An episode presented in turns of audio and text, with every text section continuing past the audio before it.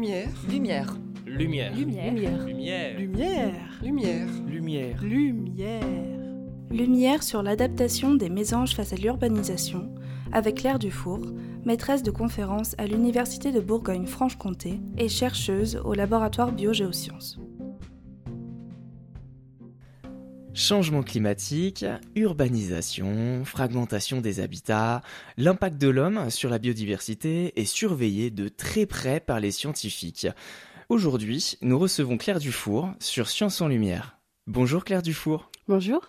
Vous êtes maîtresse de conférence à l'Université de Bourgogne-Franche-Comté et chercheur au laboratoire Biogéosciences. Vous faites partie de ces scientifiques qui étudient la manière dont les espèces répondent à l'urbanisation de l'environnement et vous avez décidé de vous pencher sur le cas de deux espèces de mésanges, la mésange charbonnière, d'abord, reconnaissable à sa cravate noire, puis la mésange bleue, la plus petite des deux. Alors d'abord Claire, pourquoi des mésanges et surtout, pourquoi ces deux espèces particulièrement? Alors il y a plusieurs raisons euh, qui expliquent ce choix de ces deux espèces en particulier.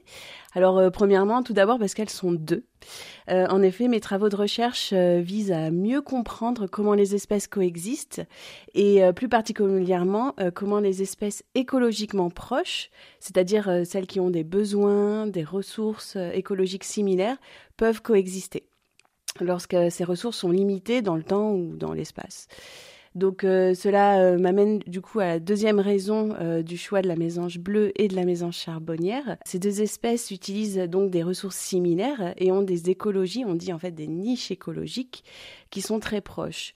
Donc pour résumer, en fait, ces deux espèces, la bleue et la charbonnière, nous permettent d'étudier le vivre ensemble malgré les contraintes et je dirais même plus particulièrement le vivre ensemble malgré les contraintes d'aujourd'hui. Et en fait, euh, en effet, comme vous l'avez mentionné dans l'introduction, euh, les nouvelles contraintes anthropiques comme la fragmentation des milieux, les changements climatiques, les invasions biologiques aussi, mais aussi l'urbanisation, euh, vont induire des nouvelles contraintes qui vont peser sur les populations et les espèces. Et ces contraintes vont devoir potentiellement permettre l'évolution des espèces euh, à y répondre. Et en fait, cela n'a échappé à personne. Euh, les mésanges bleus et les mésanges euh, charbonnières, tout en particulier, font partie des espèces qui répondent à l'urbanisation et que l'on retrouve en ville particulièrement. Donc, euh, comme je l'ai mentionné, ces nouveaux milieux euh, entraînent des nouvelles contraintes euh, qui peuvent être comme on connaît bien les îlots de chaleur, par exemple, la pollution lumineuse ou encore la pollution acoustique qui peuvent remodeler les règles du jeu de la coexistence entre les espèces. Toutes ces raisons nous permettent euh, de choisir en fait la mésange bleue et la mésange charbonnière. Et euh, principalement aussi, j'allais oublier, mais la raison principale aussi, c'est que ces deux espèces de mésanges euh, sont particulièrement faciles à étudier pour des espèces sauvages. Elles sont très abondantes, elles nichent volontiers dans les nichoirs qu'on peut leur mettre à disposition, en ville ou en forêt. Et elles sont très résistantes aux manipulations que l'on peut faire, euh, euh, comme la capture, le, marquage ou des prélèvements, euh, ce qui les ont positionnées en fait en position de, star, un petit peu, de modèle d'études étudiés en écologie urbaine. Alors vous l'avez dit, ce sont des oiseaux qu'on retrouve en abondance. Euh, c'est des oiseaux qui nous sont familiers, on en croise souvent par chez nous. On imagine pourtant mal pouvoir les approcher. Euh, comment vous faites pour les étudier? Qu'est-ce que vous analysez chez eux? Peut-être leur manière de se nourrir, leur reproduction, leur chant? Alors euh, oui, effectivement, euh, pour peu que l'on tende l'oreille un matin de printemps, euh, on entend la mésange bleue et la mésange charbonnière chanter. Même ce matin, d'ailleurs, avec les, le redoux, on pouvait entendre le cortège d'oiseaux chanter ce matin. Et en fait, paradoxalement, je n'essaie pas du tout de les approcher plus qu'une passante ou qu'un passant alpha. Moi, j'étudie du coup le chant des mésanges. Euh, donc le chant, c'est un trait comportemental qui permet aux individus de marquer son territoire, c'est-à-dire par exemple de repousser les rivaux ou euh, d'attirer les partenaires euh, sexuels. Et donc, en tant qu'écologue du comportement, j'essaye d'étudier le comportement euh, in natura, c'est-à-dire dans son environnement naturel, sans que les individus ne fassent attention à moi. Et ça, c'est particulièrement euh, difficile car le comportement est un trait qui est euh, vraiment particulièrement complexe et labile, qui répond très rapidement à des perturbations. Et euh, du coup, en fait, on utilise des micros très perfectionnés, qui sont très directionnels, afin de capter le chant de la mésange à une certaine distance, donc le plus proche possible, mais pas trop proche pour ne pas les perturber. Est-ce qu'à ce jour, vos recherches sur l'impact de l'urbanisation, sur l'évolution et donc la compétition entre ces deux espèces de mésanges ont déjà livré quelques résultats Ou alors faut-il que vous poursuiviez vos analyses? Alors, euh, ce projet vient tout juste de commencer, donc il est vraiment à ses premiers balbutiements. On a commencé euh, l'an dernier. Et euh, il faut déjà avoir quelques petites notions déjà de l'impact de l'urbanisation sur la pollution acoustique. Donc tout ça, tout d'abord, la pollution acoustique en ville se manifeste par euh, beaucoup de basses fréquences, c'est-à-dire vous avez beaucoup de pollution dans des sons graves, le trafic routier, euh, des usines. Bon, bien sûr, ça n'est pas vrai si vous allez dans un parc euh, avec tous les bruits d'enfants, qui sont plutôt de haute fréquence, mais généralement, la pollution en ville se caractérise par ces sons très graves. Et en fait, du coup, ces sons graves peuvent impacter le champ des mésanges parce que ça va réduire la disponibilité de l'espace acoustique. Donc les mésanges ne pourront plus chanter dans ces basses fréquences et elles vont devoir du coup répondre à cette nouvelle pression. Potentiellement, l'une des possibilités, c'est en augmentant leur fréquence de chant, donc en chantant plus aigu. Sauf qu'il est connu que la mésange charbonnière chante un petit peu plus grave que la mésange bleue et que cette augmentation de fréquence de chant de la mésange charbonnière euh, très attendue, ça a été montré dans d'autres villes, par exemple en Europe, euh, va entraîner un chevauchement de l'espace acoustique entre la mésange charbonnière et la mésange bleue, et donc une augmentation de la compétition entre ces deux espèces. Et donc nous, ce qu'on étudie là, c'est essayer de savoir est-ce que la mésange bleue et même la charbonnière peuvent répondre à cette pression d'urbanisation. Sinon, il y en a une des deux qui va disparaître, voire les deux. Ce qui semble pas être le cas parce que, par exemple, ici à Dijon, on a 50% euh, de mésanges charbonnières, 50% de mésanges bleues. Mais l'autre possibilité, c'est euh, que la mésange bleue, par exemple, réponde à cette nouvelle pression de compétition accrue potentiellement en développant des nouvelles caractéristiques de chant qui va la différencier de la mésange charbonnière. Donc euh, voilà, en gros, euh, là, la recherche actuelle dans le laboratoire biogéosciences, mais c'est aussi en collaboration avec l'Université de Lyon et de Montpellier, on a pu montrer qu'il y a vraiment une synergie entre ces nouvelles euh, pressions euh, d'urbanisation, cette pollution acoustique, et euh, la compétition entre les espèces. Et en fait, jusqu'à ce jour, l'écologie urbaine s'est principalement focalisée sur les réponses des espèces à l'urbanisation, mais au cas par cas et assez peu sur ces mécanismes très fins de la coexistence entre des espèces qui sont écologiquement très proches. Et donc cette étude permet euh, du coup d'initier de nouvelles, euh, de nouvelles perspectives sur cette interaction entre l'impact de l'urbanisation sur la coexistence entre les espèces et donc le maintien de la biodiversité. Étudier l'évolution des animaux, des espèces, le changement de fréquence, comme vous l'avez dit, ça prend énormément de temps. En tout cas, ça se passe sur beaucoup de temps. Comment vous faites pour euh, analyser ça? Là aussi, paradoxalement, en fait, euh, du coup, c'est pour ça aussi qu'on choisit les mésanges, c'est qu'on les entend chanter euh, très facilement de mi-février à, oui, on prend jusqu'à début juin environ pour avoir vraiment la période de reproduction. Euh, et donc on fait euh, effectivement, euh, en tant qu'écologue du comportement, j'étudie le comportement principalement sur le terrain.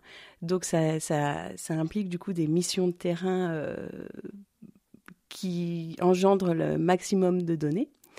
Donc c'est effectivement un peu intense, hein, c'est le rôle aussi de notre métier. Et du coup, en fait, on va sélectionner les individus dans des zones plutôt urbanisées, comme des villes telles que Dijon ou Besançon, et euh, des zones plutôt forestières, comme la forêt d'Aussonne et de Chaux, qu'on va pouvoir comparer. Et il faut effectivement des centaines et des centaines d'individus pour avoir un échantillonnage euh, représentatif des populations, sachant particulièrement que le champ et le comportement, comme je l'ai mentionné, est un trait très très labile. Donc pour pouvoir voir vraiment des réponses à ces pressions d'urbanisation, il faut un gros effort d'échantillonnage. Et, je ne suis pas toute seule d'ailleurs, c'est pour ça qu'on est toute une équipe et, beaucoup de stagiaires d'ailleurs de Master 2 et on l'espère plus tard de, thèse vont participer à ce, projet de grande envergure. Un de vos outils de recherche, c'est donc le champ des mésanges, mais j'imagine que vous en avez un tas d'autres. Euh, qu'est-ce que vous utilisez comme équipement au laboratoire ou alors sur le terrain? Alors effectivement, le champ, c'est l'un des, de mes sujets d'étude, mais ça me permet c'est aussi l'un des objets, euh, un trait d'objet qui me permet de tester aussi le comportement agressif euh, des mésanges. Donc, c'est-à-dire que je, je, peux faire des repasses sur le terrain, en ville ou en forêt, qui, euh, qui nous permettent de voir les modifications. Est-ce que ces modifications du champ euh, obtenues en ville impactent le, comportement, par exemple, territorial des mésanges en ville et en forêt, et donc la compétition entre les espèces. Est-ce que les espèces sont finalement, par exemple, la mésange charbonnière, serait, est-ce qu'elle serait plus agressive envers la mésange bleue en ville ou non? Et donc voilà, le champ, en fait, on, le décortique et on l'utilise comme objet pour après tester justement le comportement. Et effectivement, comme je l'ai dit, je travaille dans une équipe de recherche qui étudie la mésange depuis euh, au moins 15 ans.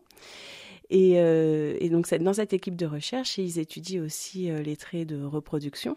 En gros, tous les traits liés à la vie de la mésange, c'est-à-dire la reproduction, le régime alimentaire, mais aussi le parasitisme, à l'aide de nichoirs que vous pouvez retrouver en ville. Il y a à peu près entre 300 et 400 nichoirs, par exemple, dans la ville de Dijon, mais aussi dans la forêt d'Aussonne. Et donc, euh, ce qui est intéressant, c'est justement la mise en lumière et l'articulation de, toutes ces recherches, de tous ces traits euh, en reproduction, euh, en régime alimentaire, mais aussi en comportement, qui permet à nous, chercheurs, de mieux décortiquer, de mieux comprendre comment les espèces peuvent répondre aux changements actuels qui sont globaux et assez violents pour elles. Euh, mais alors justement, donc vous travaillez sur le champ des mésanges. Est-ce que vous êtes la seule à travailler sur cette thématique-là ou vous êtes accompagnée par d'autres scientifiques? Oh là là, alors non, absolument pas. Je suis absolument pas la seule à travailler sur le champ des mésanges. Euh, D'ailleurs, la mésange est un, un super modèle d'étude en bioacoustique. C'est probablement l'une des premières à avoir été euh, étudiée, décortiquée, analysée. Euh, là, le point euh, novateur, enfin nouveau du moins de ce projet, c'est vraiment d'articuler les contraintes d'urbanisation avec la compétition interspécifique entre la mésange bleue et la mésange charbonnière. Mais la bioacoustique sur le champ est, une approche pionnière, même je dirais, de l'écologie en général. Et donc vous partagez vos données avec beaucoup d'autres euh, scientifiques. Alors, euh, des données, vous pouvez retrouver effectivement d'énormes bases de données. Euh, où vous pouvez capter en fait des sonagrammes, c'est-à-dire c'est le, graphique du champ de chacun, chacune des espèces.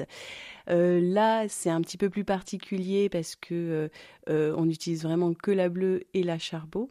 Donc en fait, les, différences entre euh, le milieu urbain et le milieu forestier est attendu être assez fine. Et donc euh, ça, ça nécessite une grosse étape euh, d'analyse statistique. après avoir été crapahuté sur le terrain, vous revenez au labo sur votre ordinateur, vous analysez tous ces sonagrammes et, ça, vous le faites sur des outils d'analyse statistique, effectivement.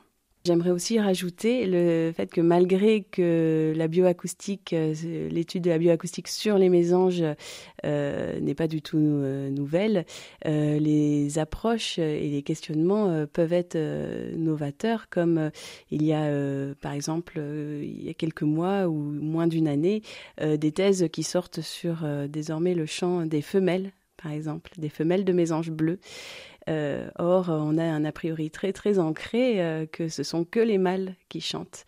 Et, euh, donc c'est aussi le travail de l'écologue de déconstruire des a priori et, d'avoir un, regard un peu critique sur, sur ce qui peut être fait vers le futur. Alors comment est-ce qu'on devient écologue? Quel a été votre parcours avant d'étudier les mésanges alors là, c'est une très vaste question. Alors je pense qu'il y a déjà deux qualités à avoir. C'est, euh, enfin deux qualités. Il y a deux points, du moins, c'est le travail beaucoup et la persévérance euh, énormément, je te dirais. Alors moi, euh, si je retrace mon parcours, j'ai fait une licence de biologie générale à l'université de Reims. Ensuite, je voulais vraiment étudier le comportement, donc je suis partie à l'université de Rennes, en Bretagne, faire une, un master d'écologie générale et évolutive et comportementale du coup. Et là, j'ai pu étudier la coexistence entre deux guêpes parasitoïdes. Donc c'est là où est, né en fait mon, amour finalement pour, pour ce trait comportemental. Donc c'était vraiment une étude en laboratoire et j'avais vraiment envie de découvrir le, monde du terrain, l'écologie de terrain. Donc euh, j'ai pu avoir une bourse ministérielle après pour aller à l'université de Montpellier, où là j'ai travaillé trois ans sur euh, deux espèces de souris en Afrique du Sud, donc avec beaucoup de terrain. Là aussi, euh, un point d'orgue était d'étudier le comportement in natura, donc naturel. Donc là, on a développé des techniques, enfin on a utilisé plutôt des techniques de radiotélémétrie pour bien comprendre le comportement spatial sans perturber les individus. Et ensuite, du coup, j'avais envie aussi d'inclure un peu plus euh, les pressions anthropiques dans ces mécanismes de coexistence. Donc, euh, j'ai obtenu une bourse pour aller à l'université d'Harvard, dans le Lososlap, où j'ai pu étudier pendant plus de trois ans la coexistence entre une espèce invasive et une espèce native de lézards du genre Anolis sur l'île des Caraïbes et aussi au Costa Rica. Donc là aussi avec beaucoup de terrain et là encore, euh, donc c'était sur des, une communication plutôt visuelle et là encore on a développé des techniques telles que la robotique pour étudier le comportement vraiment directement sur le terrain de ces lézards et c'est un projet qui est toujours en cours euh, et euh, donc c'était avec l'université d'Harvard et le Muséum d'histoire naturelle de Paris. Ensuite, je suis retournée à Montpellier pour m'imprégner un peu plus dans une équipe quasi 100% mésange, en fait, pour m'imprégner un peu plus euh, de ce nouveau modèle d'étude que je trouvais très intéressant, de par euh, déjà sa proximité aussi, c'est important. Mais aussi, euh, j'avais envie de découvrir un peu plus la communication acoustique. Et, et puis ce modèle est juste formidable tellement qu'il est manipulable et en abondance. Et euh, j'ai pu décrocher enfin le poste de maîtresse de conférence à l'Université de Bourgogne, où j'ai pu vraiment commencer, donc l'an dernier, euh, ce projet qui me tenait à cœur depuis plusieurs années sur euh, la coexistence entre la mésange bleue et la mésange charbonnière. Alors, vous l'avez dit, Claire, euh, vous n'avez pas travaillé que sur le champ des mésanges, vous avez aussi travaillé sur des reptiles, des rongeurs, des guêpes. Alors, la question qu'on se pose maintenant, c'est sur quoi allez-vous travailler prochainement? Bon, alors le projet Mésange, il est vraiment à ce premier euh, balbutiement, euh, mais du coup, j'aimerais vraiment passer plusieurs années sur ce modèle d'étude parce que c'est pas non plus anodin de changer de modèle d'étude. Il faut vraiment s'approprier les techniques euh, euh, et les approches, mais c'est aussi quelque chose qui m'intéresse énormément. Et euh, je pense que vous l'aurez compris, c'est vraiment ma question de recherche qui, guide en fait mes choix de modèle d'étude. Et, c'est toute la beauté aussi de ce métier. C'est, en fait, je ne sais pas vers où la question va me mener, vers quel modèle d'étude, vers quelle contrée, quel pays ou quel terrain. Mais pour sûr, euh, il y aura toujours une petite part mésange, euh, de par déjà sa proximité et, euh, sa facilité d'étude. Merci beaucoup Claire Dufour de nous avoir éclairé sur vos recherches sur le champ des mésanges. À très bientôt. Merci, au revoir. C'était Lumière sur l'adaptation des mésanges face à l'urbanisation avec Claire Dufour, maîtresse de conférence à l'Université de Bourgogne-Franche-Comté et chercheuse au laboratoire Biogéosciences.